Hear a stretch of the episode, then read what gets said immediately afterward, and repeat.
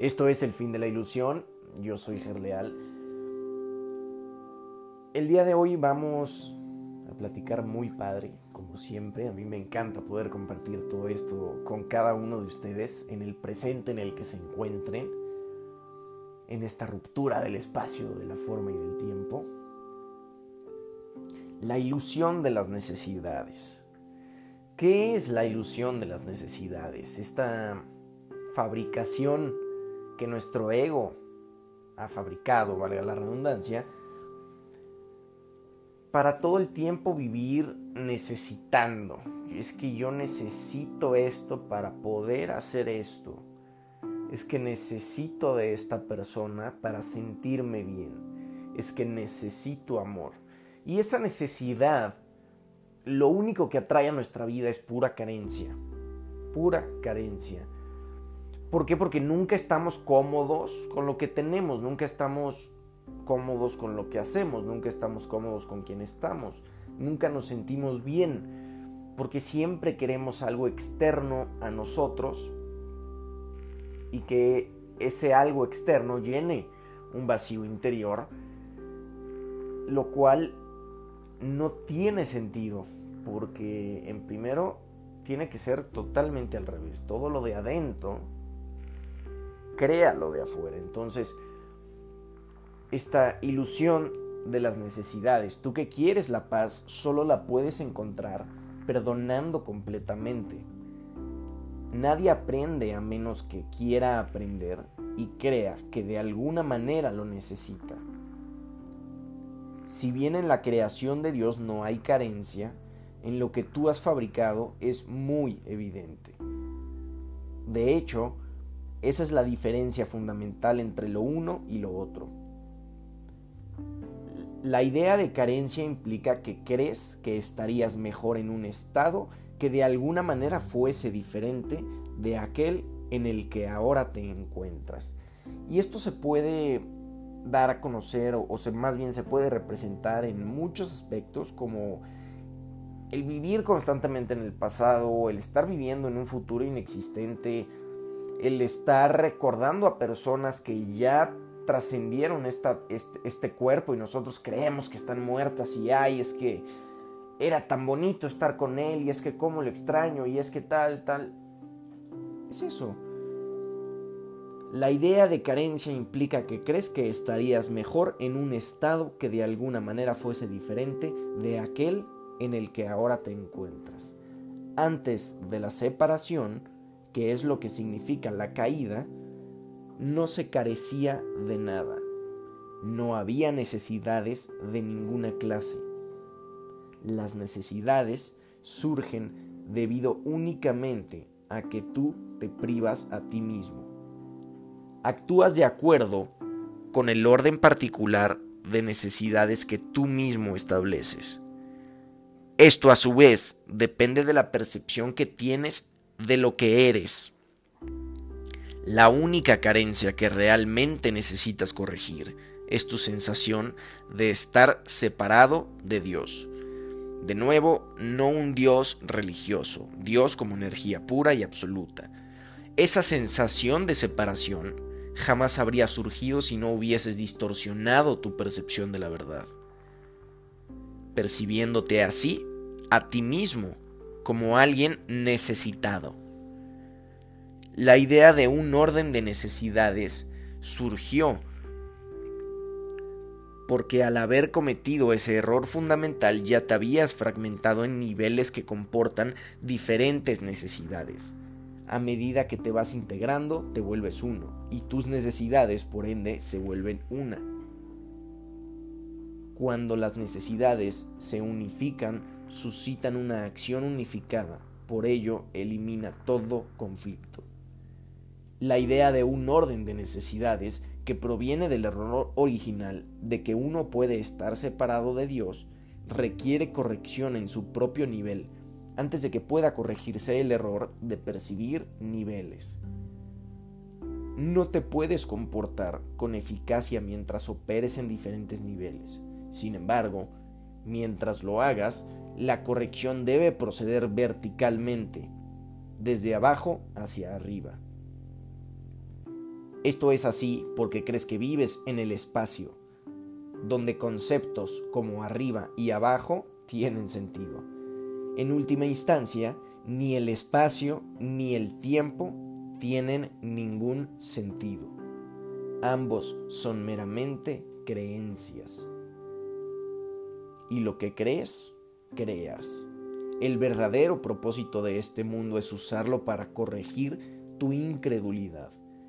Nunca podrás controlar por ti mismo los efectos del miedo porque el miedo es tu propia invención y no puedes sino creer en lo que has inventado. En actitud, pues, aunque no en contenido, eres tu creador, quien tiene perfecta fe en sus creaciones, porque Él las creó. Creer en algo produce la aceptación de su existencia. Por eso puedes creer lo que nadie más piensa que es verdad. Para ti es verdad, porque tú lo fabricaste. No hay nada más literal que explique la fabricación ilusoria en la cual vivimos que estas palabras. Todos los aspectos del miedo son falsos, porque no existen en el, nivel creativo y por lo tanto no existen en absoluto. En la medida en que estés dispuesto a someter tus creencias a esta prueba, en esa misma medida quedarán corregidas tus percepciones, en el proceso de separar lo falso de lo verdadero. El milagro procede de acuerdo con lo siguiente. El amor perfecto expulsa el miedo. Si hay miedo, es que no hay amor perfecto, Solo el amor perfecto existe. Si hay miedo, este produce un estado que no existe. Cree esto y serás libre. Solo Dios puede establecer esta solución y esta fe es su don. Tus percepciones distorsionadas producen una densa envoltura alrededor de los impulsos milagrosos, dificultándoles el que lleguen a tu conciencia. La confusión de los impulsos milagrosos con los impulsos físicos es una de las distorsiones básicas de la percepción. Los impulsos físicos son impulsos milagrosos mal canalizados. Todo placer real procede de hacer la voluntad de Dios. Esto es así porque no hacer su voluntad es una negación del ser la negación del ser da lugar a ilusiones, mientras que la corrección del error nos libera del mismo. No te engañes a ti mismo creyendo que puedes relacionarte en paz con Dios o con tus hermanos a través de algo externo, justo lo que les platicaba al principio. Criatura de Dios, fuiste creado para crear lo bueno, lo hermoso y lo santo. No te olvides de eso el amor de Dios por un breve periodo de tiempo todavía tiene que expresarse de un cuerpo a otro, ya que la visión es aún muy tenue. El mejor uso que puedes hacer del cuerpo es utilizarlo para que te ayude a ampliar tu percepción, de forma que puedas alcanzar la verdadera visión de la que el ojo físico es incapaz. Aprende a hacer esto Aprender a hacer esto es la única utilidad real del cuerpo. Las fantasías son una forma distorsionada de visión. Todas ellas, no importa de qué clase sean, son distorsiones, ya que siempre tergiversan la percepción hasta convertirla en algo irreal. Los actos que proceden de distorsiones son literalmente las reacciones de aquellos que no saben lo que hacen. Las fantasías son un intento de controlar la realidad de acuerdo con necesidades falsas. Si demoras la realidad de cualquier forma que sea, estarás percibiendo destructivamente. Las fantasías son un medio para hacer asociaciones falsas y tratar de derivar placer de ellas. Mas si bien puedes percibir asociaciones falsas, nunca podrás hacerlas reales excepto para ti. Crees en lo que inventas. De algún modo, si ofreces milagros, creerás en ellos con igual intensidad. La fuerza de tu convicción sostendrá entonces la creencia del que reciba el milagro. Las fantasías se vuelven totalmente innecesarias cuando la naturaleza completamente satisfactoria de la realidad se vuelve evidente tanto para el dador como para el receptor. La realidad se pierde, entre comillas, por usurpación, lo cual produce tiranía.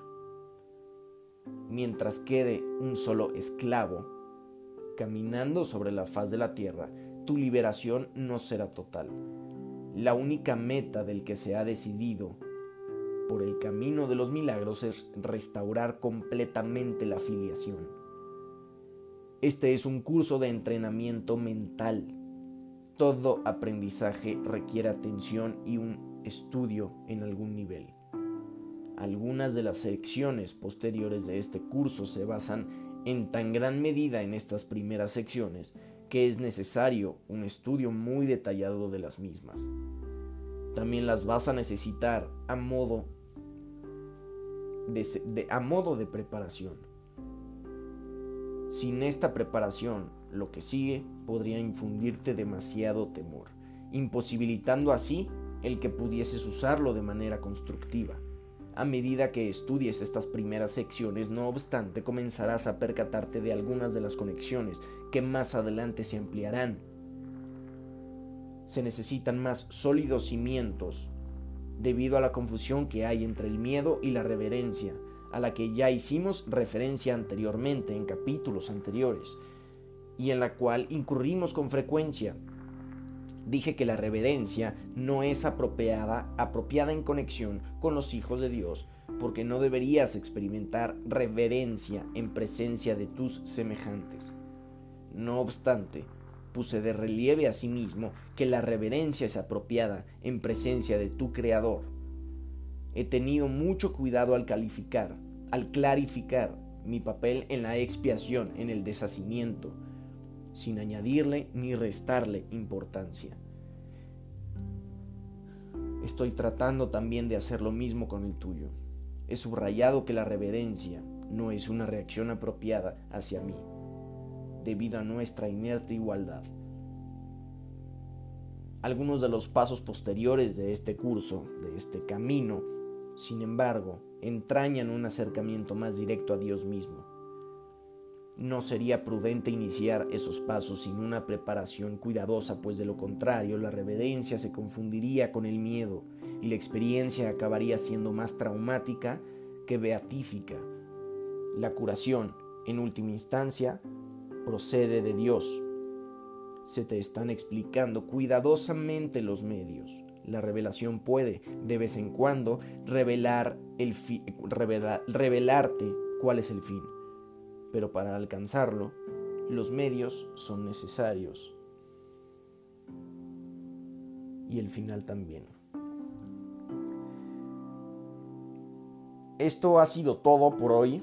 Esto fue una lectura muy padre que confirmó cosas que ya habíamos leído y que ya hemos compartido y que además nos da una clara visión de toda la realidad ilusoria que estamos fabricando constantemente desde el ego, otra cosa que también ha sido fabricada, no creada, porque una cosa es crear y otra cosa es fabricar.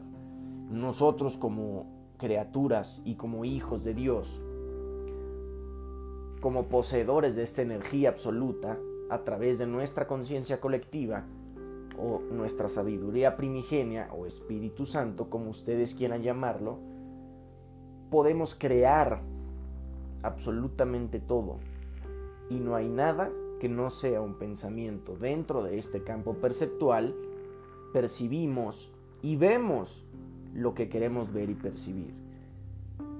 Y la mayoría de, de, nosotros solamente vemos lo que queremos ver. Y hay muchos ejemplos de eso. Pero hasta aquí llegamos el día de hoy. Muchas gracias a todos por escuchar, por compartir. Estamos en redes sociales, en, Instagram como arroba el fin de la ilusión podcast. Ahí estaremos compartiendo varias cosas muy interesantes. muchas gracias una vez más por compartir, por unirse a nosotros en estos 15 minutos. Les mando un fuerte abrazo, mucho amor. Esto es El fin de la ilusión. Yo soy Gerleal. Nos vemos.